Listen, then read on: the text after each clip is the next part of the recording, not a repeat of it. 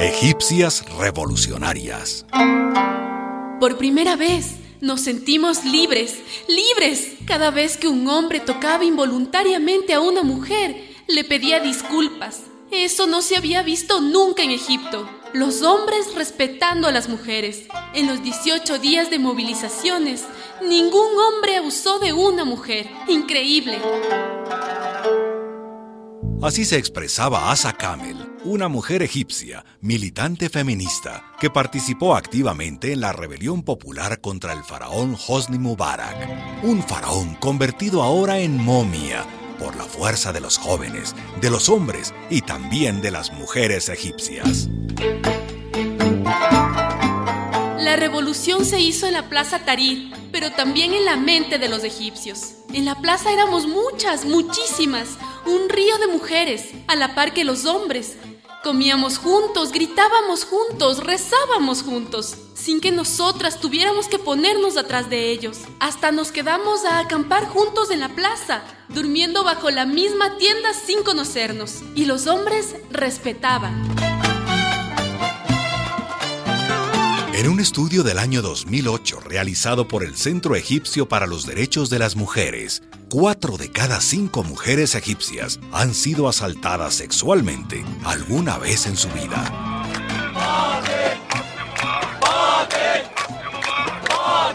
Eh, dígame, ¿usted también participó en las movilizaciones? Claro, yo y todas mis vecinas.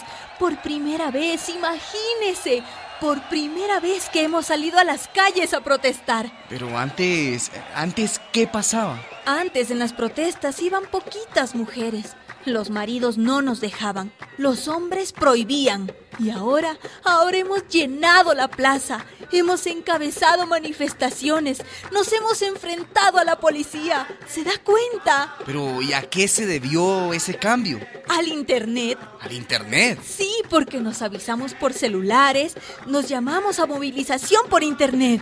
Y esa era una forma segura para nosotras. Perdimos el miedo por Internet. Y como ya sabíamos dónde era y a qué hora, salir a la calle era más fácil. Pero Egipto sigue siendo un país patriarcal, machista. Bueno, claro, y lo seguirá siendo un tiempo más. Pero algo grande ha cambiado aquí.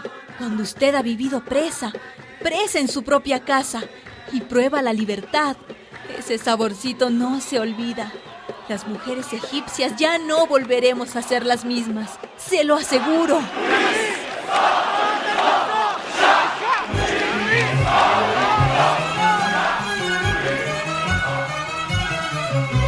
Miles y miles de mujeres egipcias, con velo o sin él, musulmanas y cristianas, jóvenes y mayores, participando en la revolución popular.